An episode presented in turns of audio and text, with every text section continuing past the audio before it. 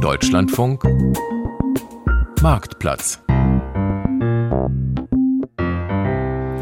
dazu begrüßt sie ganz herzlich Britta Fecke. Nachhaltigkeit fängt nicht vor der eigenen Haustür an, sondern schon einen Schritt davor, in den eigenen vier Wänden.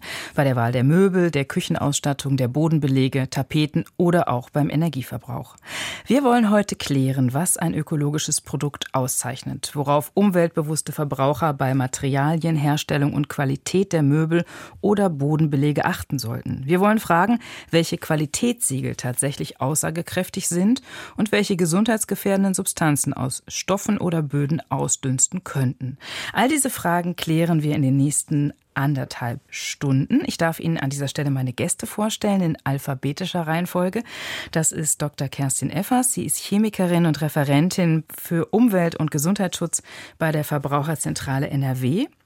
Saskia von Schröter, Chefredakteurin bei Wohnidee und Anne Zuber, leitende Redakteurin bei Schöner Wohnen, zugeschaltet aus Hamburg.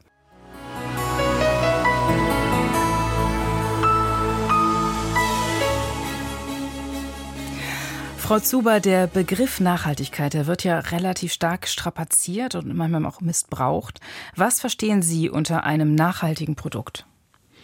Oh, ich verstehe unter einem nachhaltigen Produkt eines, das ähm, unter fairen Bedingungen für die Menschen, die es herstellen, hergestellt wurde, das möglichst wenig Ressourcen verbraucht, möglichst auch nachwachsende Ressourcen, das einen guten, also ein möglichst CO2-neutral hergestellt wurde, also insgesamt einen kleinen CO2-Fußabdruck hat, das hochwertig gestaltet ist, nicht nur hochwertige Materialien hat, sondern auch gut gestaltet ist, so dass es langlebig ist und das im besten Fall auch noch so hergestellt und fabriziert ist, dass ähm, es nicht einfach verbrannt werden muss am Ende seines Lebens, sondern dass es eine Strategie dafür gibt, was damit passiert, wenn es nicht mehr benutzt werden kann oder ich es nicht mehr benutzen möchte. Also dass Teile davon weiterleben können. Dass Teile davon weiterleben können oder es vielleicht so hochwertig ist, dass ich es verkaufen kann, dass ich es verschenken oder vererben kann oder dass es rezykliert werden kann. Hm.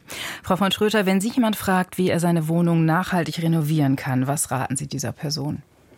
Ich würde denken, ähm, also was Frau Zuber gerade sagte, das ist äh, alles richtig und gut für die Neuerwerbung. Aber ich finde, man sollte erstmal sich umschauen, was gibt es vielleicht im eigenen Umfeld. Also ich zum Beispiel bin ein großer Sperrmüll-Fan. Das ist nicht jedermanns Sache, aber ich finde, das ist eine gute, eine gute Geschichte, drüber nachzudenken wie kann ich vielleicht alten Dingen nochmal neues Leben schenken? Es gibt bei uns in der Wohnung gerade, wir sind sehr modern eingerichtet, aber es gibt auch allerhand ähm, Erbstücke, alte Sachen, die ähm, mit einem kleinen Makeover ähm, sich total schön einfügen und ein bisschen mehr ja ein bisschen mehr Charakter haben und dann ähm, eine schöne Geschichte zu erzählen haben und die ganze Sache dann für mich im, in meinem Wohlfühlen rund machen. Mhm. Also die, die Einbeziehung auch von Ganz alten Schätzen. Unbedingt. Mhm. Ja, unbedingt. Frau Elfers, wenn ich mich im Fachhandel oder auch im Baumarkt umschaue, habe ich inzwischen den Eindruck, dass die Farben und Lacke im Wohnbereich auf bedenkliche Lösungsmittel verzichten. Ist das nur gute Produktwerbung oder hat sich da tatsächlich einiges getan im Sinne des Gesundheitsschutzes? Was sagen Sie als Verbraucherschützerin? Ja, es kommt so ein bisschen drauf an. Bei Farben hat sich sicher schon einiges getan und da gibt es mittlerweile auch viele Farben ohne allergieauslösende Konservierungsstoffe. Bei Lacken wird es schon wieder ein bisschen haariger und, ähm, und auch ganz kritisch sind Hartöle für Hölzer. Da denken alle immer, boah, super ökologisch, aber häufig sind da krebserzeugende Oxime drin oder eben Lösemittel, die die Raumluft stark belasten. Also es ist noch nicht alles im grünen Bereich. Wie steht es denn um die Imprägnierung von ähm, Teppichen und auch von Polstermöbeln. Ja, das ist wirklich ein ganz heißes, kritisches Thema. Also fleckgeschützte Teppiche oder Polstermöbel, die enthalten häufig so, sogenannte fluorierte Ewigkeitschemikalien.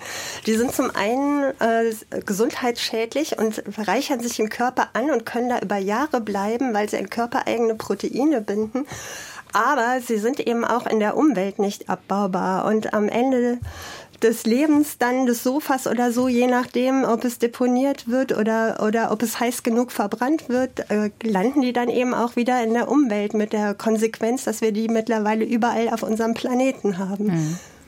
Ähm, Frau Zuber, haben Sie ähm, ja so bestimmte Stoffe, wo Sie mit Sicherheit wissen, die kann ich empfehlen, weil die sind einfach nicht mit bedenklichen Chemikalien behandelt? Soll ich jetzt bestimmte Firmen nennen? Ähm, besser nicht, es sei denn, genau, Sie nennen so viele, dass. also es gibt natürlich auch Siegel, auf die man achten kann in dem Zusammenhang mhm. ähm, und äh, die aussagekräftig sind. Darüber kann man sich informieren. Und auf schönerwohn.de finden Sie eine Liste dieser Siegel, die man ähm, sich anschauen kann. Grundsätzlich sind es nicht nur Imprägnierungen, sondern man sollte auch auf Mottenschutzausrüstung achten. Auch die ist äh, nicht unbedenklich. Und es gibt natürlich Hersteller, wo man weiß, dass die sehr viel Gewicht auf eine ähm, einwandfreie, schadstoffarme ähm, Ausrüstung und Herstellung legen. Hm. Frau von Schulter? Ähm, es gibt Hersteller, also es gibt, äh, jeder bemüht sich ja, ähm, da so gut wie möglich mitzuspielen und das alles kreislauffähig zu machen. Was ich auch sehr, sehr schön finde zum Beispiel, es gibt Möbler, die für ihre Polstermöbel über Jahre, Jahre, Jahre die Schablonen, die, ähm, die Schnittmuster zurückhalten, aufbewahren. Und du, wenn du dann irgendwann ein Teil leer geguckt hast, ja, oder es geht einfach nicht mehr, weil zu viele Kinder drüber gerutscht sind, kann man das wunderbar neu beziehen, weil in dem Moment, wo es mich nicht mehr anspricht oder nicht mehr zeitgemäß ist, muss ich ja nicht gleich das ganze Ding vor die Tür stellen, sondern äh, kann mir vielleicht drüber nach Gedanken machen, äh, was ist jetzt für mich eine ansprechende neue Farbe, ein ansprechender neuer Bezug und dann kann man ähm, dem Ding wieder ein schickes Outfit verleihen.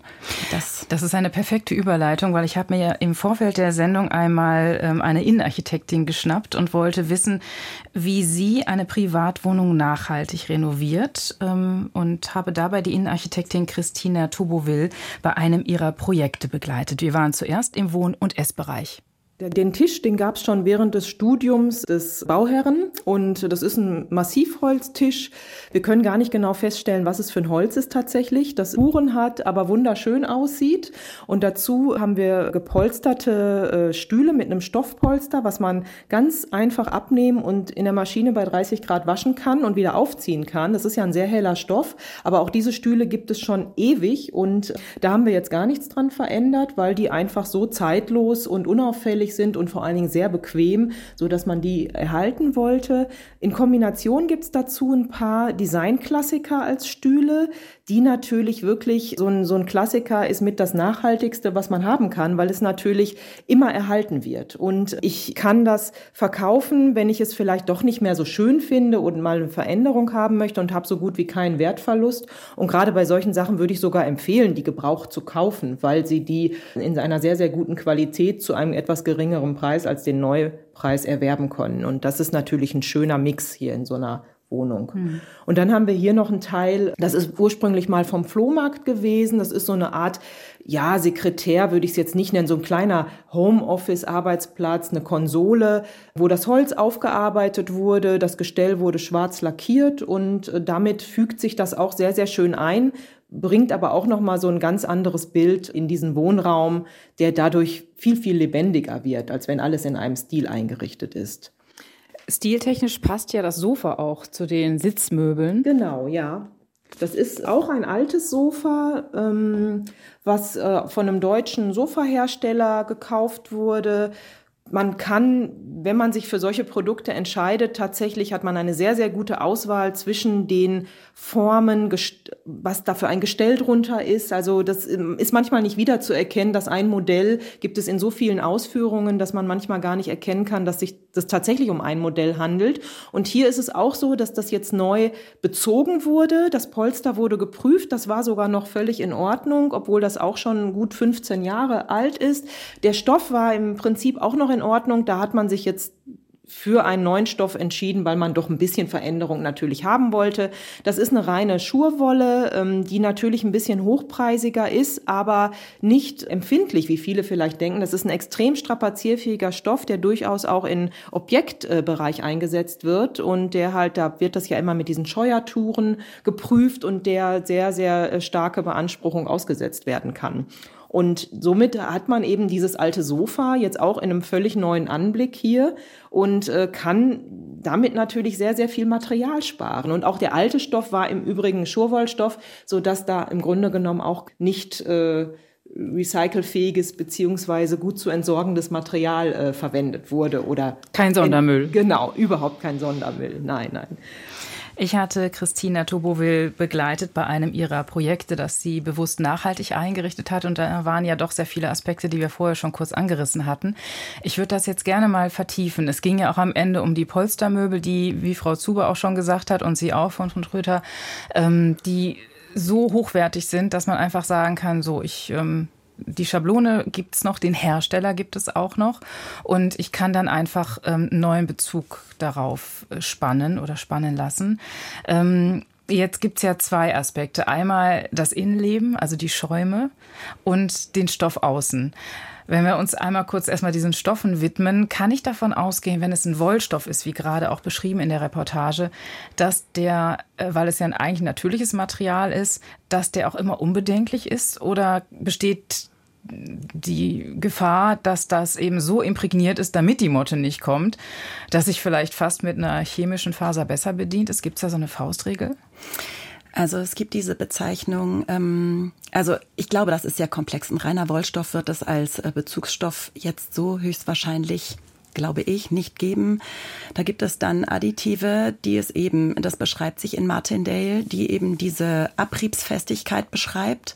Und ähm, es braucht ähm, dann einen Zusatz von Kunststoffen, der mh, die ähm, die gewährleisten, dass die Sachen auch ähm, haltbar sind, dass da viele Jeanshosen drüber rutschen können, dass da, ähm, dass das ähm, schwer entflammbar ist zum Beispiel. Du musst ja auch äh, gewährleisten, ähm, auch für den öffentlichen Bereich zum Beispiel, dass du ähm, ja, dass das äh, tauglich ist und Brandschutzanforderungen gerecht wird. Aber ich habe die Proben gesehen, das war 100% Wolle, wobei nicht Schurwolle. Und unter dem Begriff Wolle kann man, glaube ich, auch einiges packen. Ne? Frau, von, äh, Frau Zuber? Ähm, naja, Wolle ist, ist, immer Wolle. Und ich würde sagen, es gibt, äh, also es gibt, wir können, glaube ich, mal nennen, einen Klassiker, einen Wollstoffklassiker von dem Hersteller Quadrat. Der ist auch von einer Designerin von Nana Ditzel entworfen.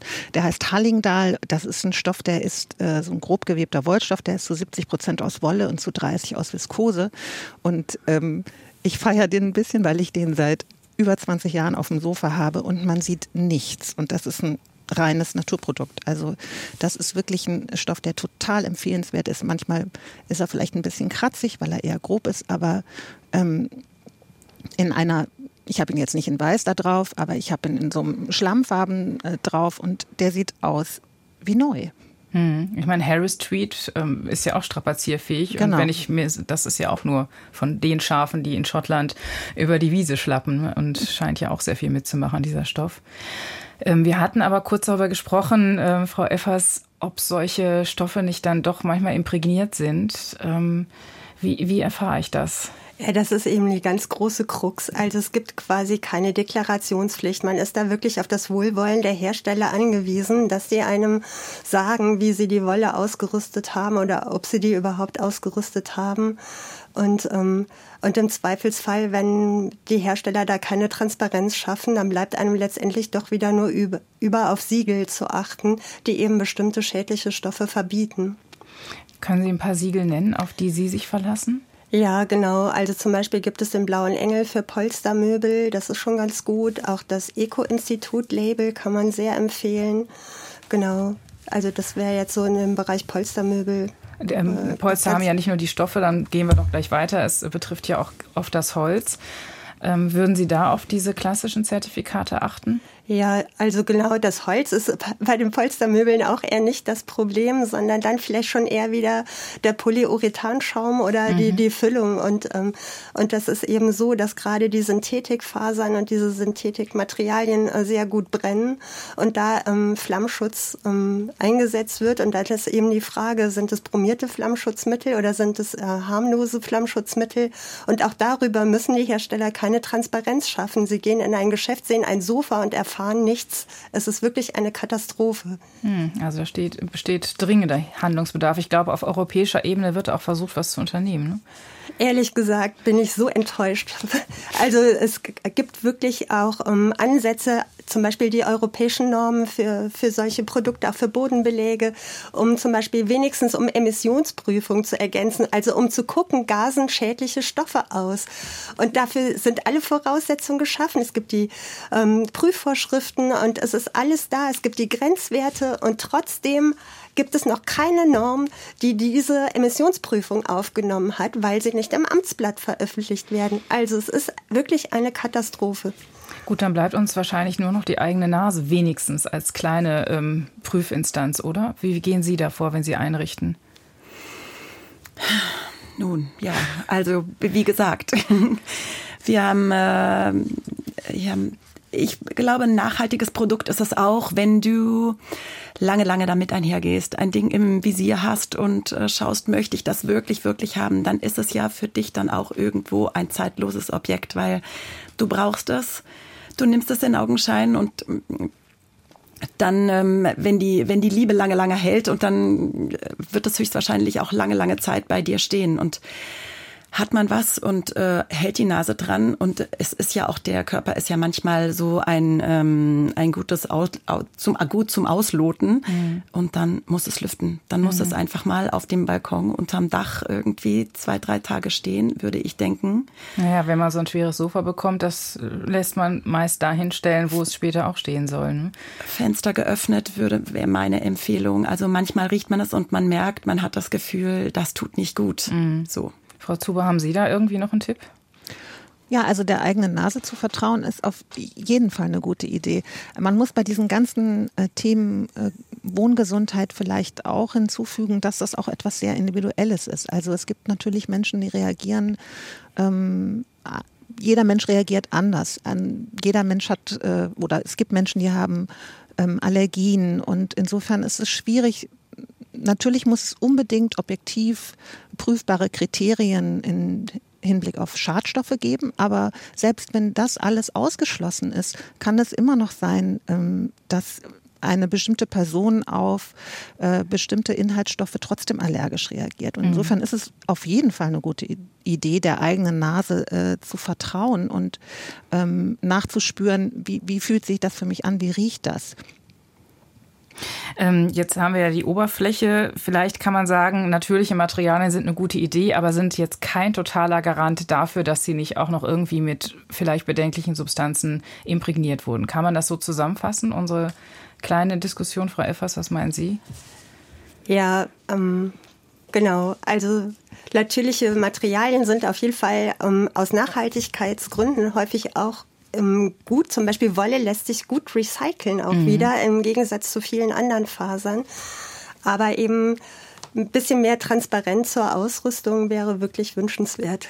Ja. Die auch zur Verarbeitung, mhm. ja. Entschuldigung, weil es sind ja die Materialien, wenn sie hochwertig sind, das heißt ja noch nicht, dass ähm, darüber haben wir ja gesprochen, dass die ähm, Mittel, mit denen man versucht, sie haltbar zu machen auf der einen Seite oder aber auch miteinander zu verbinden, sprich Klebstoffe, ne, dass diese Dinge eben auch unbedenklich sind. Das ist vielleicht das Entscheidende. Hm.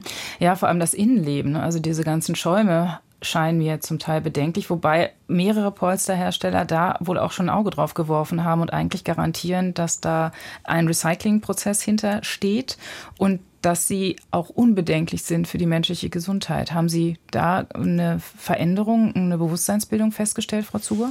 Absolut, eine ganz große Veränderung. Also ähm, wenn wir jetzt mal nur von den deutschen Herstellern sprechen, da gibt es ganz viele, die sich wirklich sehr bemühen, auch das nachzuweisen und auch transparent zu machen. Also da kann man wirklich sagen, die hochwertigen Polsterer, die ähm, machen das fast durch die Bank und ähm, es gibt auch Firmen, zum Beispiel die Firma äh, Chor aus Reda Wiedenbrück, die sind gerade nominiert für den Deutschen Nachhaltigkeitspreis und werden ihn vielleicht auch bekommen, aber ähm, das Sofa in der Reportage war auch von Chor, jetzt kann ich es ja sagen.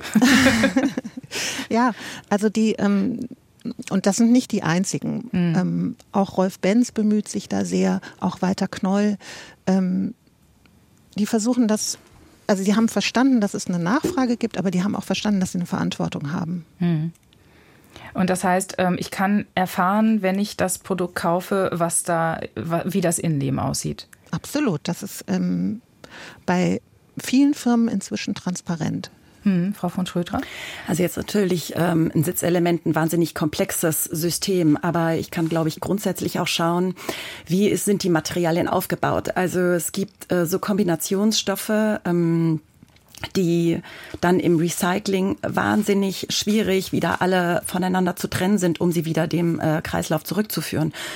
Und es gibt viele Hersteller, die sich eben reduzieren, reduzieren und dann bestenfalls vielleicht auch, es gibt wirklich, wirklich schlaue Möbel, die sich, die vielleicht bestenfalls auch noch im Flatpack geliefert werden, ja, die du, da braucht man nicht große Fingerfertigkeiten, die man mit ein paar Handgriffen auch selbst aufbauen kann, die als Stecksystem oder ähm, mit Scharnieren, die aus Leder und Holz bestehen. Also ganz schlicht, ganz reduziert, wo man schon äh, leicht begreifen kann oder ich kann mir vorstellen, wie das, wie das endet. Hm. Wir haben uns ja gerade ähm, vor allem mit den Polstermöbeln beschäftigt. Dann bleiben wir noch mal kurz in diesem Wohnbereich. Was sind denn so Möbel, bei denen Sie sagen, ja, das, das ist ein nachhaltiges Möbel, das nehme ich schon ewig mit, kann es immer wieder irgendwie verändern, bleibt lange erhalten und dünstet auch nichts mehr aus. Also toll sind für mich zum Beispiel Modulmöbel. Du kannst klein anfangen, kannst es ausbauen, es ist flexibel, du kannst das äh, je nach Situation umstellen. Also Teile, die mobil sind, die ähm, neuen Anforderungen gerecht werden, die äh, neue Räume bespielen können, unterschiedlichen Zuschnitts. Also Modulmöbel finde ich ähm, sehr, sehr gut. Äh, kleinteiliges, was man eben dann ausbauen. Modul, da stelle ich mir mal so Regalsysteme vor. Sind auch das nur das? auch, aber was sind noch andere Modulmöbel? Mm, Sofaelemente zum Beispiel. Du hast einen Zweisitzer. Irgendwann möchtest du vielleicht noch einen Puff dazu haben in einer ähnlichen Form. Kannst du anbauen. Wenn es irgendwie schön geschnitten ist, kannst du aus dem Zweisitzer auch einen Dreisitzer machen, wenn du das, äh, wenn du den Puff einfach daneben stellst. Oder du hast dann vielleicht noch flexibel ein äh, weitere Teile, die du sozusagen, dass du ein Ecksofa ausbilden kannst oder du stellst sie, wenn du möchtest, vis-à-vis. -vis. So. Mhm. Frau Zuber, haben Sie auch so ein, ja, so ein, so ein Lieblingsmöbel, wo Sie sagen, das ist ähm, A schön und B auch noch nachhaltig und kann eigentlich immer mitwachsen mit den Ansprüchen oder Bedürfnissen? Also ich finde die, ähm, den Ansatz Modulmöbel, das bedeutet, dahinter steht ja der Anspruch an eine bestimmte Flexibilität, also daran, dass man sich eine Einrichtung nicht nur kauft für die äh, Zweizimmerwohnung, in der man sich zurzeit befindet, sondern eben auch darüber nachdenkt, kann ich damit vielleicht dann auch äh, ganz woanders wohnen. Und da gibt es ja einige Möbel, die so flexibel sind. Ähm, äh, jetzt mal ganz ein, der einfache ähm, Holzhocker vielleicht der Ulmer Hocker, also auch noch ein Klassiker, den kann ich als Beistelltisch benutzen, den kann ich äh, als Tritt benutzen, den ähm, kann ich mir ans Bett stellen, als Nachttisch benutzen. Solche Möbel, die so flexibel sind, die sind auf jeden Fall eine gute Idee. Hm. Ist denn äh, gilt so ein bisschen die Faustregel, was hochwertig ist und eben vielseitig einsetzbar, also in dem Sinne auch nachhaltig, ist das auch immer teuer oder geht es auch in etwas günstiger und trotzdem nachhaltig? Das kann man nicht sagen. Das ist, also der Ulmer Hocker ist nicht wahnsinnig teuer. Aber ähm, natürlich sind Produkte, die aus hochwertigen Materialien bestehen und unter ähm, guten Bedingungen hergestellt wurden, meistens nicht so günstig herzustellen wie, wie andere. Das ist einfach so. Aber sie leben auch länger. Das heißt, das muss ich ja mit einbeziehen in meine Rechnung. Und ich kann sie vielleicht sogar wieder verkaufen. Auch mhm. das muss ich mit einberechnen. Also es kommt immer darauf an, was schaue ich an, wenn ich mir überlege, ist das teuer oder ist das günstig. Ja, Frau von Zuber? Ähm, Jetzt bin Frau ich von Schulter, Entschuldigung. Ja, Verzeihung. ähm, wir haben zum Beispiel ähm, zu Hause, das hatten wir mal fertigen lassen für eine größere Veranstaltung, aus Sperrholz, so 45 mal 45 mal 45 äh, zweiseitig geöffnete Kästen zum Beispiel. Die sind bei uns durchs ganze Haus schon gewandert. Die waren mal Regal. Die stehen jetzt bei meinem Sohn. Sie waren zwischendurch, habe ich sie zusammengestellt im Kinderzimmer. Da konnte man das als, als Spieltisch nutzen. Also das sind so Teile, die immer wieder neues, eine neue Anwendung finden, immer wieder auf eine andere Art und Weise Spaß machen. Hm. Wie blicken Sie darauf? Sie haben ja noch den Verbraucherschutz immer so ein bisschen auch mit im Blick, Frau Effers. Ja, also ich kann das nur bestätigen, dass eher kleinere Möbel, die man modular zusammensetzen kann, wirklich nachhaltig sind, weil man sie lange nutzen kann. Ich habe zum Beispiel Regalsysteme, die hatte ich schon in meiner Studentenbude. Die stehen immer noch da. Ich kann mir auch gebraucht äh, Teile dazu kaufen. Man muss sie auch gar nicht unbedingt neu kaufen. Und dann hat man auch die Möglichkeit, wirklich auf Massivholz äh, zu achten. Ähm, und das ist dann auch für das kleine Budget noch erschwinglich, weil man eben auch gebrauchte Möbel da einbezieht. Und genau, selbst meinen Töchtern habe ich da schon Elemente von vererbt, die sie wiederum in ihrer Wohnung aufgestellt haben. Also das ist wirklich Nachhaltigkeit pur. Aber ist es nicht auch möglich, wenn man in großer Menge herstellt, dass selbst auch Discounter inzwischen ähm, Möbel anbieten können oder Tapeten oder Stoffe, die tatsächlich den Nachhaltigkeitskriterien entsprechen?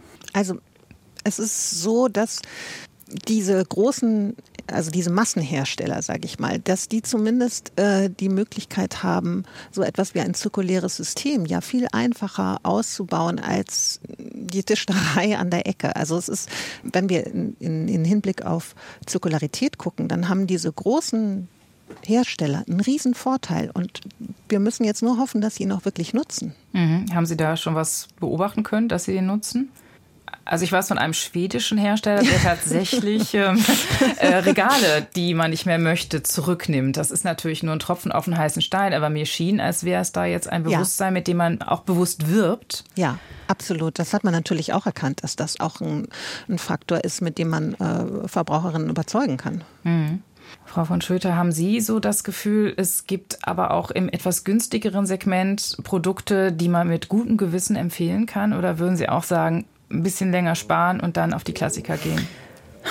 Also ich glaube, diese, diese ganze Herstellungskette vom Rohstoff tatsächlich bis zum Recycling ist ja ein langer, langer Weg. Und ähm, wenn man vielleicht ein paar Teile daraus bedient, dann kann man vielleicht schon, kann man das vielleicht schon etwas günstiger herstellen. Wenn ich jetzt zum Beispiel, das ist ein bisschen frech, aber wenn ich jetzt zum Beispiel schaue, wie haben es andere gemacht, ja, guck mir das ab und ähm, dann habe ich schon die ganzen Entwicklungs-, Produktionsentwicklungskosten gespart und äh, starte an einer anderen Stelle. Also manchmal kann ich es auch tatsächlich ein bisschen günstiger machen, vorausgesetzt, der, das Rohmaterial stimmt. Dazu kommen ja meistens auch noch Arbeitsbedingungen, ja. Mhm. Also wie kann ich ein Produkt zu einem, zu einem fairen Produkt machen? Es ist ja wahnsinnig komplex und alles ist immer sehr, sehr schön. Aber bediene ich jetzt vielleicht eine Handvoll Sachen davon, mhm. dann glaube ich, ist das schon möglich. Ein Trick ist ja auch tatsächlich mit dem zu arbeiten, was man schon hat. Ich bin ja mit der Innenarchitektin Christina Tobowil durch ein Projekt gegangen, wo sie den Auftrag hatte für eine Familie, wo die Söhne ausgezogen sind, einfach die Wohnung neu zu gestalten unter nachhaltigen Gesichtspunkten. Und wir haben uns da mal die Küche angeschaut. Also wir sind hier in einem Objekt, einem Privatobjekt äh, von Bauherren, wo die Kinder ausgezogen sind. Zwei Jungs hatten, hatte das Ehepaar und dann wollten sie ein bisschen was verändern, die frei gewordenen Kinderzimmer für sich nutzen und nach 20 Jahren dann auch in der Wohnung was verändern, um es für sich wieder ein bisschen passender zu machen. Und wir stehen jetzt hier im Moment in der Küche. Gott sei Dank hat die Familie sich schon vor 20 Jahren für eine hochwertige Küche entschieden, so dass man diese im Grundsatz erhalten konnte. Und wir sind jetzt hingegangen und haben die Fronten ausgetauscht, aber teilweise tatsächlich mehr aus gestalterischer Hinsicht, weil man sich doch ein bisschen ein neues Aussehen, eine neue Optik, eine zeitgemäßere wünschte. Und äh, somit sind hier neue Fronten in diese Küche eingesetzt worden, die tatsächlich Kunststofffronten sind, aber aus äh, komplett recyceltem Material. Dann haben wir, wie man hier sieht, die Arbeitsplatte erhalten. Das ist eine Carrara-Marmor-Arbeitsplatte, die für eine Küche sehr ungewöhnlich ist, weil sie viele Flecken bekommt. Man sieht eben ja hier die Rotweinflecken, man sieht von Säure und, und Ölen Flecken. Das ist das, weshalb die Carrara-Marmor-Arbeitsplatte in Deutschland eigentlich gar nicht beliebt ist. Sie ist auch, glaube ich, gar nicht so günstig. Ne? Die kommt sie, ja aus Italien. Ja, wobei sie ist relativ günstig, weil sie gar nicht so stark zu beanspruchen ist wie jetzt ein Granit oder so. Und insofern ist es keine zu teure Steinplatte. Und die Familie wollte eben gern, dass man sieht, dass in dieser Küche gelebt wird. Und jetzt haben wir die noch mal ein bisschen überarbeiten lassen, was aber nichts an den Flecken ändert. Die sind da und die, die sind auch gewollt. Und äh, die Küche hat jetzt aber eben ein ganz neues Antlitz. Also eine alte Küche mit neuen Fronten und einer alten Arbeitsplatte und so ein sehr, sehr schöner Mix, in dem man sieht, dass Altes erhalten wurde, aber eben teilweise erneuert. Das Ceranfeld? Ähm, genau, wir haben hier in dem Zuge, weil die Küche erneuert wurde, konnten wir in die alte Arbeitsplatte ein neues Kochfeld einsetzen, weil man sich da doch eine etwas modernere Technik gewünscht hat, und zwar ein Induktionskochfeld mit integriertem Abzug. Und das ist aber eigentlich alles, was in dieser Küche gemacht wurde. Die Elektrogeräte funktionieren noch gut. Das hatten wir kurz überlegt, ob man die austauscht, sind aber dazu übergegangen zu sagen, das machen wir, wenn die nicht mehr funktionieren dass man das dann natürlich auch in etwas energiesparendere Technik verändert, aber noch nicht jetzt zu dem Zeitpunkt, wo alles noch gut läuft. Die Innenarchitektin Christina Tobowil hat mir erklärt, wie sie eine Küche nachhaltig wieder auf Vordermann gebracht hat. Jetzt haben wir da einige ganz ähm, schön inspirierende Ideen bekommen. Also zum einen einfach Fronten austauschen. Geht das problemlos bei allen möglichen Küchen oder auch nur bei den Herstellern, die schon sehr lange am Markt sind? Oder hat man da auch eine Chance, vielleicht von anderen Herstellern neue Fronten dran zu machen? Was sagen da die, die Innenarchitektinnen? Also ich würde meinen, man muss, äh, man muss schauen, wie ist es arretiert und äh, letztlich Manche sind sehr fingerfertig, das kann man vielleicht selbst machen, aber ich würde gegebenenfalls einen Schreiner hinzuziehen. Und das ist gar nicht mal erforderlich, da ein bestimmtes Produkt wieder vorne drauf zu bringen, sondern ähm, das kann nachgearbeitet werden. Mhm. Und wenn man es noch ein bisschen runterbricht, finde ich auch immer eine schöne Idee, einfach neue Griffe. Das macht auch meistens schon ähm, eine ja. neue Optik. Ja. Und ähm, das schafft der Schreiner und das ist auf jeden Fall erschwinglich. Und im Hinblick auf, äh, was kostet ein ganzer Küchenaustausch, ist das äh, mit wenig Einsatz eine große Wirkung. Hm. Frau Zuber? Ja, ich fand jetzt noch einen anderen Aspekt total interessant. Also, dass ähm, die Innenarchitektin berichtet hat, dass die Familie es eigentlich schätzt, dass man die Spuren des Lebens dort sieht auf dieser Arbeitsplatte. Und ähm, das finde ich persönlich auch sehr schön. Also ich finde auch äh, diese hochwertigen Materialien, die dürfen eben auch altern und das macht sie eigentlich immer schöner und angenehmer. Also ein Holzboden, ein, ein Parkettboden, der ähm, viel begangen ist und der 100 Jahre alt ist. Ähm, den finde ich persönlich schöner als einer, der brandneu ist. Aber das ist natürlich auch sehr individuell und das wäre mir wichtig, vielleicht nochmal zu sagen, dass ähm, es unterschiedliche Arten gibt, sich dem Thema Nachhaltigkeit zu nähern und dass da jeder vielleicht auch überprüfen muss, was ist eigentlich mein Zugang? Also ähm, bin ich eher jemand, der Dinge gerne wiederverwendet, aufarbeitet, weil ich auch ähm, ein sinnlicher Typ bin oder mag, dass Dinge Geschichte haben? Oder bin ich vielleicht eher jemand, der ähm, der gerne sehr, der sehr technisch interessiert ist und deswegen versucht mit Apps äh, seinen ganzen äh, Energieverbrauch zu kontrollieren und zu optimieren. Oder ähm, bin ich wiederum jemand, der sehr experimentierfreudig ist und möchte gerne neue Materialien ausprobieren ähm, und interessiere mich für ähm, neue Materialzusammensetzungen und äh, dafür, wie, wie, wie ich vielleicht äh, die in meinem Zuhause integrieren kann. Verstehen hm. Sie, was ich meine? Ich verstehe, was Sie meinen und ich glaube, die Zuhörerinnen und Zuhörer auch. Ähm, da kam ja auch noch ein Aspekt vor in dieser kleinen Reportage, nämlich, dass die Küchengeräte, obwohl die ja sicherlich auch schon relativ alt sind, dass die im, ähm, ja, im Bestand belassen wurden. Ist das jetzt eine gute Idee? Ähm, weil sie funktionieren ja noch, aber sind wahrscheinlich nicht auf dem höchsten Energiesparlevel, äh, das wir inzwischen schon haben. Wie ist eigentlich da die Ökobilanz? Also sollte man das genauso machen und erst dann austauschen, wenn sie kaputt sind? Gibt es da so eine Faustregel? Also ich ähm, da kann vielleicht ähm, die Kollegin von der Verbraucherzentrale sehr viel ähm, klüger darauf antworten als ich, aber es ist ich finde, das ist äh, so, ein, so ein Thema, diese ähm, Energieeffizienzklassen. Das ist ja sozusagen das, was wir haben, um zu vergleichen, ist das jetzt sinnvoller, das weiter zu verwenden oder nicht. Die sind ja sowas von wahnsinnig kompliziert. Da würde mich tatsächlich mal die Meinung der Kollegin ähm, mhm. dazu interessieren. Ja, das ist, tatsächlich bin ich ja die Schadstofffrau, aber ich habe einen Kollegen, der sich mit Abfall- und Ressourcenschutz äh, beschäftigt und genau darüber habe ich mich mit ihm unterhalten. Und er sagt, bei diesen großen Elektrogeräten wie Waschmaschine, Herd, Spülmaschine und so sind die Neuproduktions, äh, nicht Kosten, sondern ja Ressourcenkosten so hoch, dass es sich durchaus lohnt, auch die alten Geräte weiter zu verwenden. Mhm. Zumal es mir erscheint, dass man die alten Geräte oft besser reparieren kann als die neuen Geräte. Ne? Und ähm, darüber hatten wir auch noch gar nicht gesprochen. Ein Aspekt der Nachhaltigkeit ist ja, dass ich etwas nicht wegschmeißen muss, wenn es nach kurzer Zeit nicht mehr oder meinetwegen auch nach zweieinhalb Jahren nicht mehr funktioniert, sondern dass es reparierfähig ist. Ne? Und obwohl die EU da Vorschriften gemacht hat, habe ich das Gefühl, bei der alten Waschmaschine, die ich mal hatte, die hat wirklich sehr lange gehalten und dann gab es relativ viel Austausch ab einer bestimmten Zeit. Ne? Also das ist ja auch noch ein Aspekt, diese Reparierbarkeiten. Wie, wie sehe ich denn, klar, bei so einem Stuhl kann ich mir das wahrscheinlich einigermaßen gut denken, aber wie sehe ich denn, äh, wo sind denn da die Qualitätskriterien, dass ich erkennen kann, das kann ich vielleicht doch relativ lange reparieren? Frau Elfers? Ja, da bestehen große Hoffnungen auf den digitalen Produktpass, der demnächst kommen soll und dass der eben auch Informationen zur Reparierbarkeit enthalten wird so dass beim Kauf klar ist, äh, ist das jetzt ein Gerät, was sich äh, gut reparieren lässt oder eben nicht. Mhm. Frau Zuber, haben Sie noch eine Idee dazu? Ich sehe Sie ja nicht, Sie sind in Hamburg. ja, also Reparierbarkeit ist natürlich heute ja fast unmöglich bei diesen äh, ähm, sehr komplexen elektrischen Geräten. Also ob das jetzt der Staubsauger ist oder äh, die Geschirrspülmaschine. Bei unserer Geschirrspülmaschine öffnet sich gerade dieses äh, Fach nicht mehr, wo der Tab reinkommt. Mhm. Und ähm, es ist, die Maschine ist 15 äh, Jahre alt und funktioniert eigentlich tadellos, aber es ist uns nicht möglich herauszufinden, was wir tun können, um das zu ändern.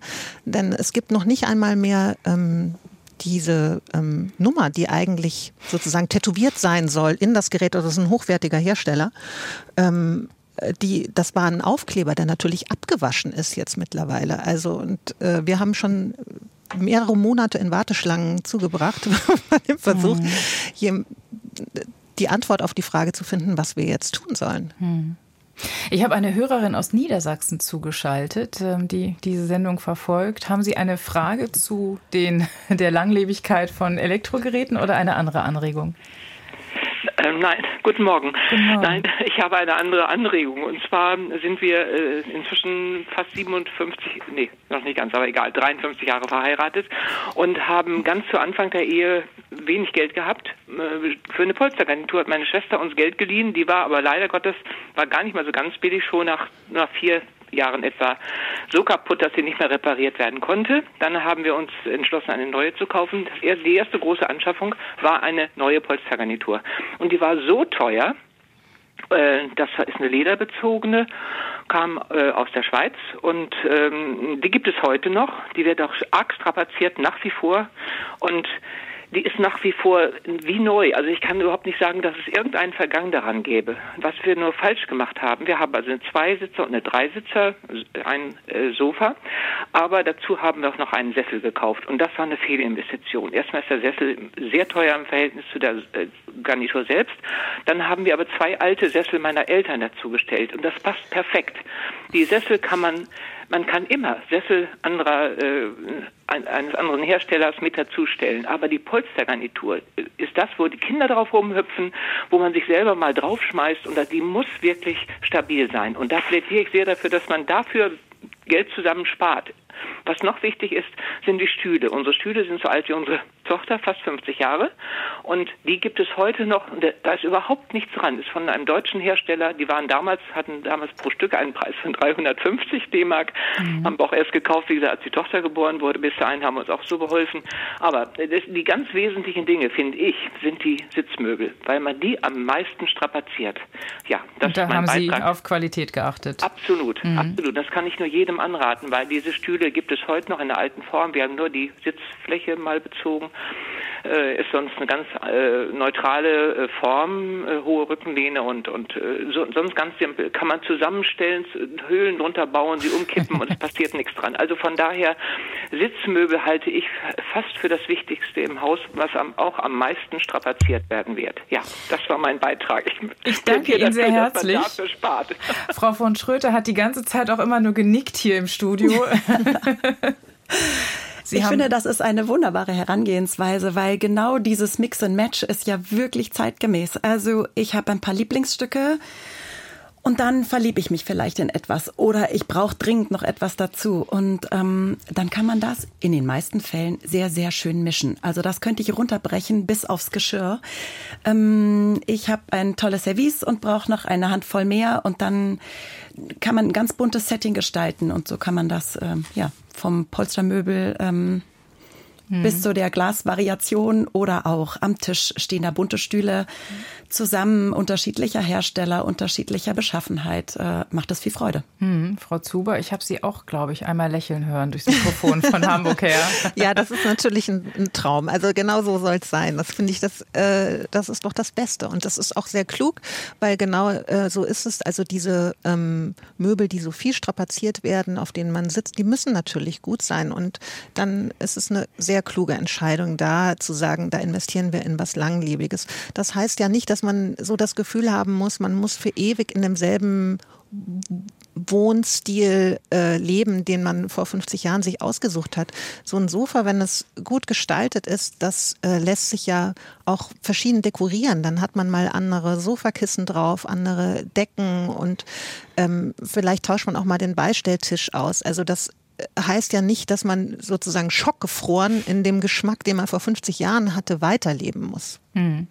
Wir haben noch eine weitere Hörerin, die, glaube ich, auch sehr nachhaltig sich eingerichtet hat. Frau Hülsch, guten Morgen. Guten Morgen. Ja, ich höre mit Interesse zu und kann das eigentlich nur bestätigen. Sitzmöbel müssen gut sein, weil äh, sie müssen, äh, wenn man älter wird, ver man verändert sich ja sowieso und äh, sie müssen im Grunde ja sich allem anpassen und nicht nur ich mich den Möbeln, sondern die müssen auch zu mir passen. Ich habe eine von diesem schwedischen Hersteller eine Küche vor 20 Jahren gekauft. Die hat zwei Umzüge mitgemacht und ich liebe sie immer noch. Sie ist mal erweitert worden, sie ist mal verkleinert worden, aber sie ist immer noch die Küche, die ich vor 20 Jahren oder wie vor 20 Jahren äh, gut gefunden habe. So, das eigentlich auch. Wie die Herstellung ist, ob die nachhaltig ist, das äh, mag ich bezweifeln bei vielen Möbeln. Das wurde ja auch in der Sendung schon äh, gesagt. Aber es geht auch mit preiswert und es geht natürlich auch mit teuer. Und wenn man diesen Mix hat, in einer Wohnung. Da muss man auch nicht statisch sein, denn wir Menschen sind auch nicht statisch. Ich räume mit 75 meine Wohnung immer noch mal um und sage, oh, nö, das gefällt mir jetzt nicht so. Ich stelle das mal anders hin und schon hat man wieder eine ganz neue Optik und ein anderes Lebensgefühl. Und das macht es uns doch aus. Das haben Sie sehr schön gesagt, Frau Hülsch. Und vor allem waren Sie schon nachhaltig, ähm, als dieser Begriff noch gar nicht so strapaziert Ganz wurde. Genau, ne? da haben wir noch Sie waren Ihrer Zeit voraus. Ja, sehr schön. Danke für Ihre Inspiration und diese schöne Geschichte.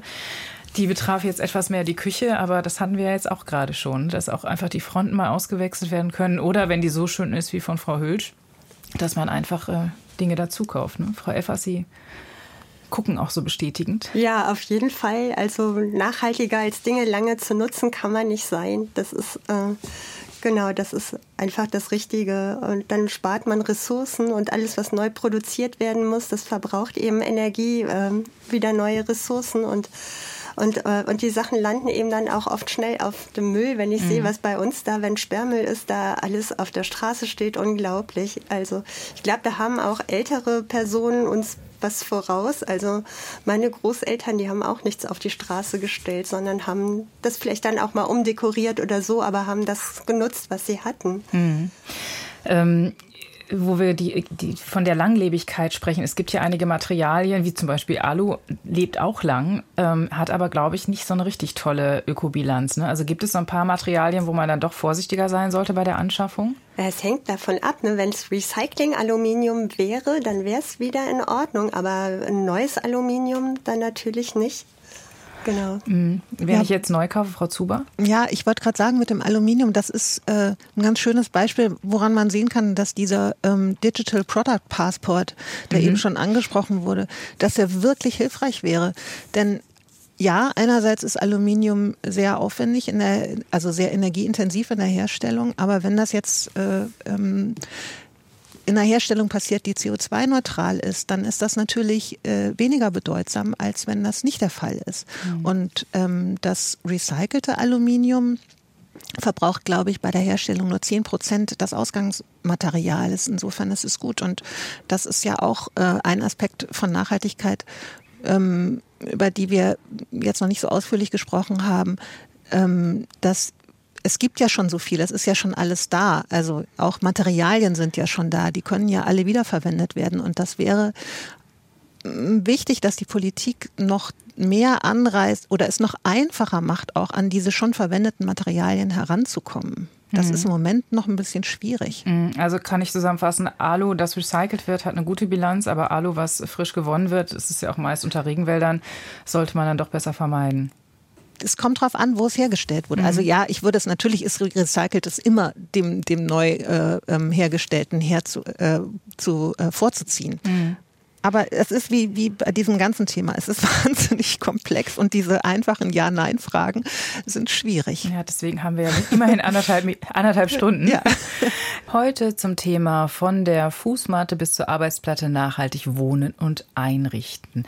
Wir haben uns gerade schon ausführlich mit der Küche beschäftigt und Herr Stolp aus Erfurt hat, glaube ich, wenn ich das richtig verstanden habe, noch ein paar Anregungen in dem Bereich. Guten Morgen, Herr Stolp. Einen recht schönen guten Morgen. Ja, äh, ich habe vorhin kam das Thema Spülmaschine gerade auf. Ich sage, ein wichtiger Punkt der Nachhaltigkeit ist auch möglichst wenig elektrische Geräte zu benutzen in der Küche, auch wenn wie wir, wir Ökostrom benutzen. Ja, äh, Spülmaschine habe ich noch nie besessen. Äh, beim Kühlschrank, die werden ja auch immer größer, haben wir einen ganz normalen mit einem kleinen Gefrierfach. Äh, eine Kaffeemaschine haben wir nicht, wir haben äh, einen Pürierstab noch. Das heißt also, wir verzichten bewusst auf elektrische Geräte, weil man ja vieles händisch machen kann, auch wenn man Kinder hat.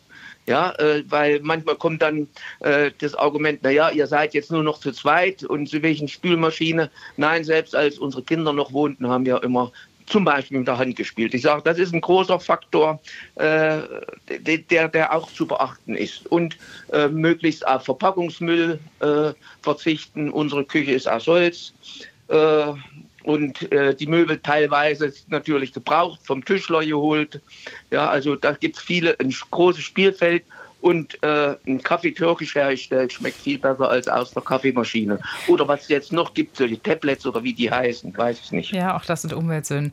Ja, aber ich bin ganz begeistert, wie viele Hörerinnen und Hörer anrufen und eigentlich schon sehr bewusst leben und sich auch Gedanken gemacht haben, so wie auch Sie, der bewusst auf zu viele Elektrogeräte verzichtet, weil die am Ende sowieso nur als Schrott irgendwo landen. Oder gibt es irgendwie schon nennenswerte große Recyclingraten bei Elektrogeräten? Ja, und, und wie gesagt, das Einzige, da, das wollen wir aber nicht wegschmeißen. Ich habe noch eine 25 Jahre alte äh, Mikrowelle hier stehen. Mhm. Äh, wenn die mal äh, vorbei ist, dann werden wir auch keine Mikrowelle mehr haben. Mhm, ja. Ähm, gibt es da eigentlich inzwischen eine Entwicklung? Wissen Sie das, Frau Elfers? Ich weiß, Sie sind spezialisiert auf Chemikalien, aber ähm, so eine Recyclingrate, weiß da jemand was aus diesem Kreis, wie die inzwischen ist bei Elektrogeräten? Also Recyclingrate nicht, aber was ich eine tolle Plattform finde, wenn man zum Beispiel Elektrogeräte, die aufgearbeitet wurden, äh, über Rebuy-Plattformen äh, äh, erwirbt. Also das sind, das sind quasi Geräte wie neu und ich finde, da kann man, mhm. braucht man keinen ja. Kein neues Handy, kein neues Tablet. Wir haben uns ja bisher eigentlich fast nur der Einrichtung gewidmet, aber meistens steht die auf irgendwas. Das heißt, ähm, beim Einrichten, beim nachhaltigen Einrichten kommt es auch auf die Belege an, auf die großen Oberflächen. Mit äh, Christina Tobowil habe ich mich auch darüber kurz ausgetauscht. Das ist ein Industrieparkett, ein Eiche-Industrieparkett. Und zwar ist das eine Hochlamelle, die extrem robust ist, wie der Name ja schon sagt, Industrieparkett. Und das war natürlich völlig unproblematisch, den abzuschleifen. Das wurde schon mal in der Zwischenzeit gemacht, dass, dass der einmal abgeschliffen wurde, komplett neu geölt wurde. Und wie man sieht, der sieht wunderbar natürlich aus. Mhm. Toller Boden, den man, dem, von dem man sehr, sehr lange was hat und auch wirklich x-beliebig abschleifen kann.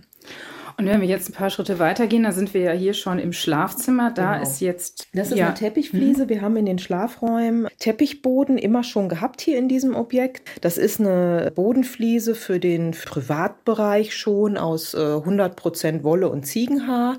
Die wird nicht verklebt. Man kann die selbst verlegen und schneiden. Das ist wirklich ganz schnell und leicht gemacht. Und hier ist es so, dass wir einfach äh, geschaut haben, welche Fliesen sind sehr stark beansprucht in diesen letzten 20 Jahren und müssen tatsächlich mal ausgetauscht werden. Das waren aber gar nicht so viele, so dass wir viel von dem alten äh, Boden erhalten haben und dann einfach noch andere Teppichbodenfliesen dazugekauft haben, die aber auch jetzt in einem anderen Verlegemuster quasi mit anderen Farbkombinationen verlegt haben. Und das ist ein tolles Material, weil ich das eben auch ewig habe. Ich kann es, kann es variieren, ich kann es austauschen und wenn da irgendwas kaputt geht, kann ich einzelne Teile ersetzen, aber muss eben nicht den ganzen Teppichboden austauschen. Hm. Das ist Ziegenhaar und ähm, Wolle? Und Schurwolle, genau. Das ist ein Mix. Ich weiß jetzt nicht genau in welchem Anteil, aber der ist schon, schon sehr robust, aber der ist jetzt wirklich nur für den Wohnbereich zu empfehlen, für den Industrie- oder für den Objektbereich, Bürobereich gibt es dann Produkte, die sind aus Kunstfasern, die sind wesentlich äh, stärker zu beanspruchen, eben auch mit Stuhlrollen äh, im Büro und so. Aber diese gibt es auch. Es gibt auch Hersteller, die komplett äh, CO2-neutral fertigen und ausschließlich recycelte Garne verwenden. Und das ist eben auch toll, weil das lange hält, weil man kleinere Stellen einfach austauschen kann, ohne dass man wieder einen gesamten Bodenbelag wechseln muss. Mhm. Und jetzt sind wir ja schon über den Boden bis zu den Fenstern. Hier hängen jetzt relativ dichte Vorhänge. Haben Sie da auch auf nachhaltige Materialien geachtet? Ja, wenn es irgendwie geht, denke ich, sollte man da schon Naturmaterialien verwenden. Ne? Das hier ist, es ist ein Leinenvorhang. Hier nebenan in dem Gästezimmer, äh, wo es nicht diese Außenjalousie gibt, da haben wir einen, einen schweren Samtvorhang, der aus 100 Prozent Baumwollsamt ist und damit trägt man natürlich auch zum Raumklima bei, weil das, weil das ein schönes Raumklima ergibt, diese Materialien, auch dieser Fußboden und dazu noch in Kombination mit ein paar Pflanzen ist das natürlich eine sehr, sehr wertvolle Ausstattung für für solche Räume. Kann man generell sagen, dass wenn man Naturmaterialien für den Fußboden verwendet, ist man auf der richtigen Seite, Frau Zuber? Ach, das ist gemein. ähm, man, man ist auf einer guten Seite. Also es ist aber auch da alles relativ. Ne? Es ist Naturmaterialien, ähm, zum Beispiel beim Parkett bedeutet ja dass ähm, da ein Trägermaterial unten drunter ist. Und je dicker das ist, desto langlebiger ist so ein Parkett. Also heute sind die so drei bis fünf Millimeter und können entsprechend oft äh, abgeschliffen werden. Und je dicker das Material ist, desto öfter kann man es tun. Also und dann gibt es noch andere Naturmaterialien für den Boden. Zum Beispiel Keramikplatten sind auch eine gute Idee. Also die werden ähm, aus Ton, Feldspat, Sand, und so weiter hergestellt. Das ist total langlebig. Das äh, nimmt keine Gerüche an und lässt sich immer gut säubern. Das ist auch ein schönes Naturprodukt. Hm, jetzt hatten wir gerade noch Ziegenhaar und Wolle, was wohl auch viel haltbarer ist, als ich mir das so vorgestellt habe. Frau Effers, Sie ja, genau. zucken gerade. Ja, ich hm? zucke so ein bisschen das Thema. Hatten wir schon mal, also Teppiche aus Wolle, die sind eben häufig mit Mottenschutzmitteln ausgerüstet, mit solch äh, sogenannten Pyrethroiden. Und mhm. das ist auch wieder so ein Problemstoff, den man vielleicht nicht unbedingt im eigenen Zuhause haben will. Und deshalb rate ich eher, keine Wollteppiche fest zu verlegen, sondern eher äh, kleinere lose Wollteppiche zu haben, die man auch mal ähm, reinigen kann und, ähm, und die vor allen Dingen auch nicht unter Möbel zu legen, nämlich äh, Mottenlarven mögen kein Licht. Solange da Licht dran kommt, passiert auch nichts. Also da würde ich schon ein bisschen aufpassen mit äh, Wollteppichen, also fest verkleben im ganzen Raum mit Pyrethroiden ausgerüstet, halte ich nicht für sinnvoll. Ah, ja. mhm. Kann man denn eigentlich generell sagen, dass eine Ökobilanz vom Parkett immer besser ist als von irgendeinem ähm, ja, PVC oder wie all diese Stoffe halten, die heißen, die man einfach mal so unkompliziert auf große Fläche legen kann? Ja. Frau Effers? Also von PVC-Böden rate ich ganz ab. Aus dem einen Grund, dass sie eben Weichmacher freisetzen können und ähm, die findet man auch in human biomonitorigen Studien wieder im Blut oder die Abbauprodukte im Urin und sie sind auch nicht gut fürs Raumklima. Sie nehmen keine Feuchtigkeit auf, sie geben keine Feuchtigkeit ab. Also da gibt es ähm, auch für kleinere Budgets bessere Alternativen. Dann lieber ein Laminatboden mit dem blauen Engel als jetzt so ein PVC-Boden zum Beispiel. Oder es gibt auch elastische Bodenbeläge mit dem blauen Engel und der schließt PVC ausdrücklich aus, ah, aus ja. gutem Grund. Mhm. Und ähm, da kann man sich auch ganz gut orientieren, wenn es ein preiswerterer, pflegeleichter Bodenbelag sein soll. Der ja vielleicht wirklich mal eine gute Alternative ist, denn wenn ich das im Büro verlege, wo jedem egal ist, wie er sich bewegt und er ständig mit dem Stuhl drüber schrubbt, dann muss ich vielleicht ein Parkett viel öfter auswechseln als diese Produkte, die Sie gerade genannt haben. Und damit ist das Parkett dann auch wieder nicht so nachhaltig. Ne? Man muss ein bisschen gucken, was man wofür verwendet, oder? Frau Zuber? Ja, also ein Parkett muss man ja nicht gleich äh, auswechseln, sondern das kann man ja abschleifen. Genau. Das und zwar mehrfach, wie mhm. gesagt. Also je nachdem, wie dick es ist. Aber und unter einen äh, Stuhl, also erstens kann man, wenn man so einen, also einen Arbeitsstuhl hat, muss man auf jeden Fall darauf achten, dass die Rollen zu dem Boden passen, den man hat, also dass die ähm, für Hartböden geeignet sind. Und dann würde ich da immer empfehlen, was drunter zu legen. Mhm. Ja. Während wir hier ähm, die verschiedenen Aspekte der Nachhaltigkeit durchdekliniert haben, gab es das Telefonteam vor dem Studio und Manfred Kläuber hat ähm, die Fragen der Hörerinnen und Hörerinnen zum Teil angenommen und vor allem gesichtet und geordnet. Was waren denn so die Schwerpunkte? Ja, bleiben wir beim Thema Bodenbelege. Christina Trontler, die ist gerade umgezogen, schreibt sie, und für den Balkon suche ich einen teppichartigen, umweltfreundlichen, wetterfesten Bodenbelag. Nach welchem Material soll sie unter ja, Nachhaltigkeitsaspekten Ausschau halten? Also es gibt wunderschöne Outdoor-Teppiche, die äh, eine ganze Menge aushalten und es ist äh, gerade da auch sehr viel Recyclingmaterial verfügbar. Alte PET-Flaschen, äh, regranuliert. Ähm. Mhm. War die Frage jetzt nach dem Teppich oder nach dem ganzen Belag? Das war nach einem teppichartigen, also ah, ja. Mhm. nach einem Belag, den sie auslegen kann auf ihrem Balkon. Und äh, da fragt man sich natürlich, gibt es da auch Naturmaterialien, die man draußen lassen kann, die nachhaltig sind? Tja, wenn der Regen kommt, Sisal. Hm? Muss man dann wieder gut trocknen, hm. würde ich denken. Haben also. Sie da noch eine Idee, Frau Zuber? Nee, also ähm, was man auslegen kann und draußen lassen kann, da würde ich genau auch auf diese ähm, Outdoor-Teppiche verweisen. Nee, ich glaube, Naturmaterialien, die vertragen das nicht gut. Mhm. Christine Rieger hat uns äh, geschrieben, sie hat ein gel gelbes Ledersofa, was sie offensichtlich sehr liebt, aber sie möchte das umfärben lassen. Ist das sinnvoll unter Nachhaltigkeitsaspekten? Hoch, geht sowas? Frau Zuber? Ich, ähm, das würde ich bei, also da würde ich einfach mal ähm, ähm recherchieren. Mein Gefühl ist, das ist auf keinen Fall nachhaltig. Aber ich mag mich irren.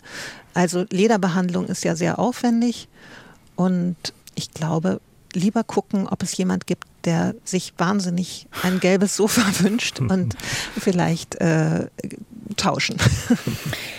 Es gibt ja auch die Frage, ist es, also kann man den Bezug abnehmen? Wenn der mhm. Bezug abnehmbar ist, ist es vielleicht tatsächlich ein leichteres, ähm, das macht ein Raumausstatter, ähm, da sich einen Kostenvoranschlag machen zu lassen mhm. und zu schauen, und abzuwägen. Hm. Hm. Neues Sofa, ja. Frau, Frau Beusmann hat ein ähnliches Problem. Sie hat ein ziemlich altes Sofa mit einem ganz speziellen Stoff, dessen äh, Name sie auch nicht ganz genau kennt. Ähm, sie fragt sich, was soll sie tun, um dieses Sofa mit der gleichen Stoffart wieder aufmöbeln zu lassen?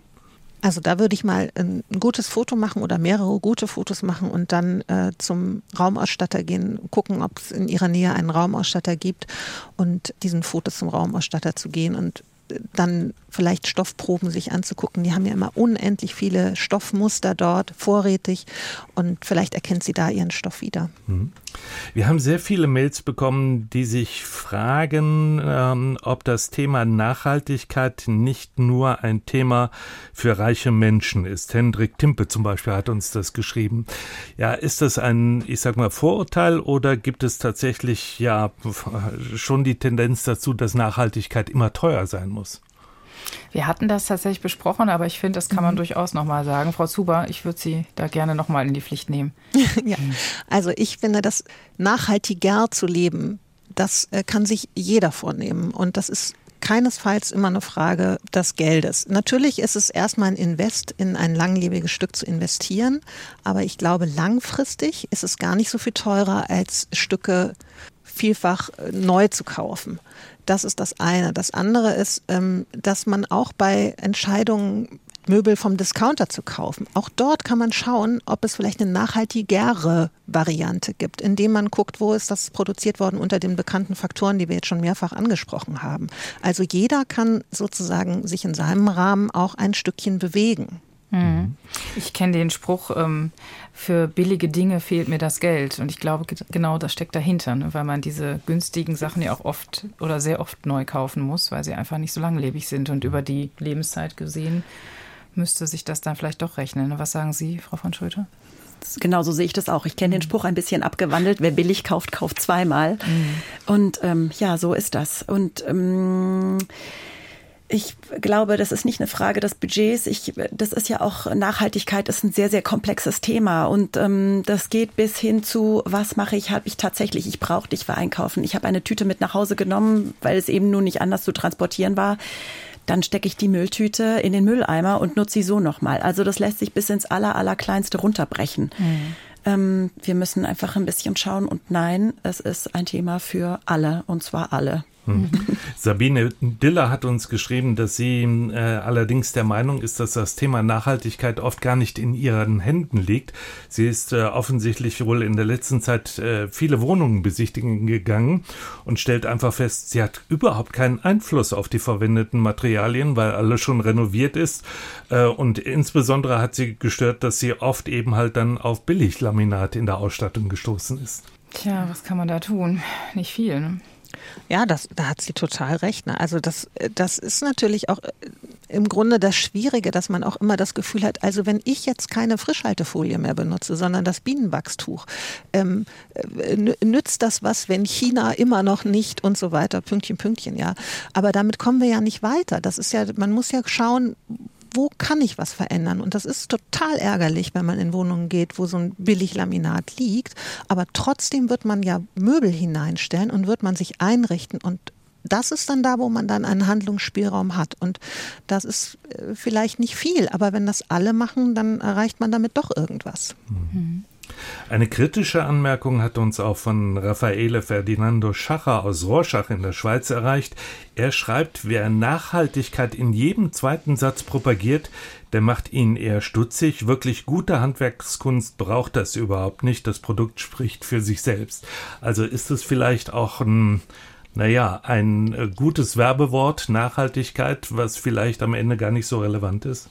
Es ist sicherlich sehr stark strapaziert worden. Ne? Das hatte ich, ähm, hatten wir heute Morgen auch schon kurz gesagt. Aber man kann ja zumindest, äh, wenn ich ähm, Sie beide richtig verstanden habe, dann doch sehr gut darauf achten, ähm, wie die, Her also bei, bei namhaften Herstellern, die in die Pflicht nehmen und fragen, wie das Produkt entstanden ist, woher die Hölzer kommen, wie weit aus welcher ja, Aufzucht wie gefärbt wurde. Also das ist die, diese ganze Kette, die, die man vielleicht in die Pflicht nehmen kann. Also das ganz unbedingt, wenn ich darf. Natürlich. Äh, das ganz unbedingt, aber ich finde sowohl die Spülmaschine ist ein, ist ein guter Punkt und auch der Boden, der bereits liegt, ist ein guter Punkt. Ich kann die Sachen einfach aushalten und sie in die Knie zwingen. Und irgendwann wird es tatsächlich unumgänglich, sich was Neues zu kaufen. Aber in dem Moment, nur weil das Produkt ja vielleicht äh, Energieklasse A hat, ähm, ist es noch kein Grund, das alte, das noch okay funktioniert, auszutauschen. Also wenn es mich jetzt optisch nicht so sehr vor den Kopf stößt und ich äh, kann dadurch, dann würde ich sagen, kann man die Sachen, wenn sie nun schon existieren, einfach ja weiterhin nutzen und damit die Nachhaltigkeit äh, üben. Mhm. Frau Zuber?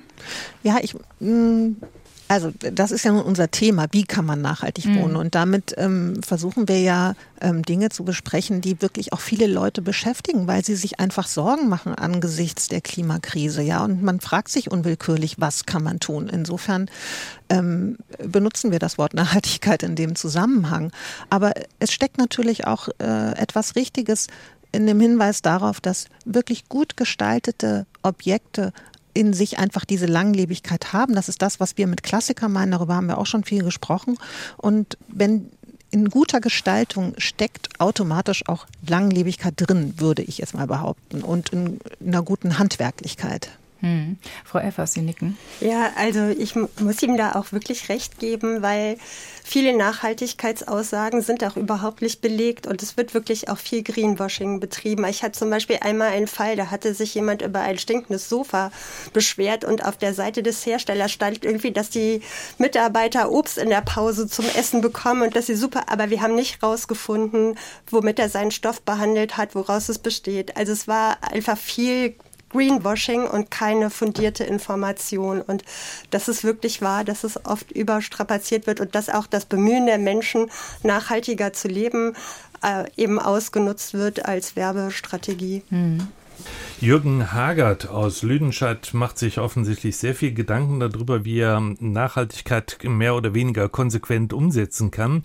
Und ähm, er fragt sich, ob es wirklich sinnvoll ist, bei jedem einzelnen Möbelstück oder bei jeder einzelnen Anschaffung ähm, es genau auf Nachhaltigkeit zu untersuchen, ob er, oder ob es nicht die viel bessere Strategie ist, ja, auf bekannt nachhaltige Hersteller einfach zu setzen und zu sagen, was die liefern, das wird schon nachhaltig sein.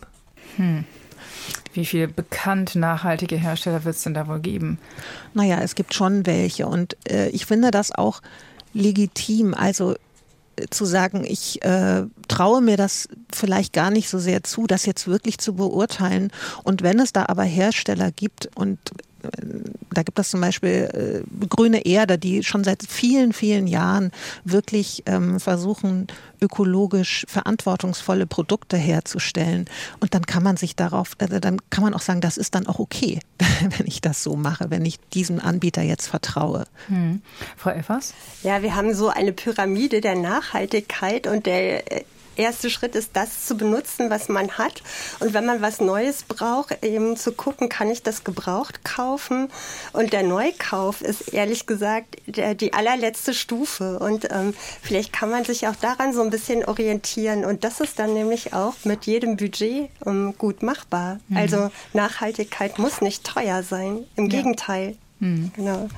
Wir haben ja eben äh, über Reparieren von elektronischen und elektrischen Geräten gesprochen und äh, da gab es einen Hinweis von einer Hörerin, äh, den ich ganz interessant fand. Hanna Schuber verweist nämlich auf den Reparaturbonus für elektronische Geräte, den es in einigen Bundesländern gibt. Sachsen und Bayern war da genannt, aber es gibt ja auch viele Repar äh, sogenannte Repair-Cafés in vielen Städten, wo einfach Menschen, die das können, das anbieten. Was halten Sie davon? dass man eben halt verstärkt über Reparatur nachdenkt.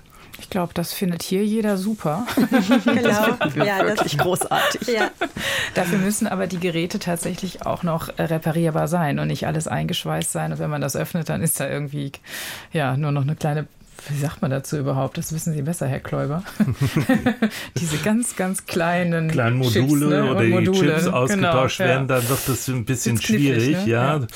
Und äh, das Reparieren von elektronischen Geräten ist nicht immer einfach, aber ganz viele Hörer haben uns natürlich darauf hingewiesen, dass man auch bei Möbeln durchaus im Antikbereich eben halt gute und auch günstige Alternativen ähm, findet. Und Alexander Habert zum Beispiel hat ähm, geschrieben, dass das auch unter Nachhaltigkeit natürlich eine wichtige Alternative ist, weil alte Möbel oft mit natürlichen Materialien wie zum Beispiel Glutinleim oder Naturharz bearbeitet sein und das per se besser äh, sei. Oder gibt es bei Antikmöbeln auch Risiken? Außer dass man vielleicht zu viel Den Holzwurm. Und den Holzwurm, ne? Ja, genau. Also das ist vielleicht auch wirklich nur bei alten Sachen und auch nur bei wenigen Sachen der Fall, aber tatsächlich sind dann zum Teil Holzschutzmittel eingesetzt worden, die heute verboten sind. Aber die müssten doch ausgedünstet sein über die Jahrhunderte, oder? Ähm, Man ja, ja selten Jahrhunderte alt ist, also sagen wir mal so, also vor 300 Jahren gab es die noch nicht, aber mhm. so vor 50 Jahren, das äh, ah, ja. kommt drauf an, über welche Zeiträume wir mhm. hier sprechen und äh, genau. Und ausgedünstet ist da, da immer noch nichts? Also so Holzschutzmittel wie Pentachlorphenol, die können wirklich über Jahrzehnte ausgasen. Genau. Rieche ich das dann noch? Nein, die riecht man nicht. Hm. Also doch, was, was man riecht, das kennt man aus den alten Fertighäusern. Das sind die Abbauprodukte von dem Pentachlorphenol. Mhm. Die riechen muffig, äh, ganz streng, diese Chloranisole, ja. dieser typische Fertighausgeruch. Also, ja. Damit würde ich fast sagen, ist unsere Sendezeit leider vorbei. Vielen Dank, Manfred Kläuber, für die Hörerfragen und vielen Dank auch Ihnen, dass Sie teilgenommen haben. Ich stelle noch einmal meine Gesprächsteilnehmerin vor. Das war Saskia von Schröter, Chefredakteurin bei der Wohnidee. Anne Zuber war uns zugeschaltet, leitende Redakteurin bei Schöner Wohnen. Sie war aus Hamburg dabei und Kerstin Effers, Referentin Umwelt- und Gesundheitsschutz von der Verbraucherzentrale NRW, war bei uns.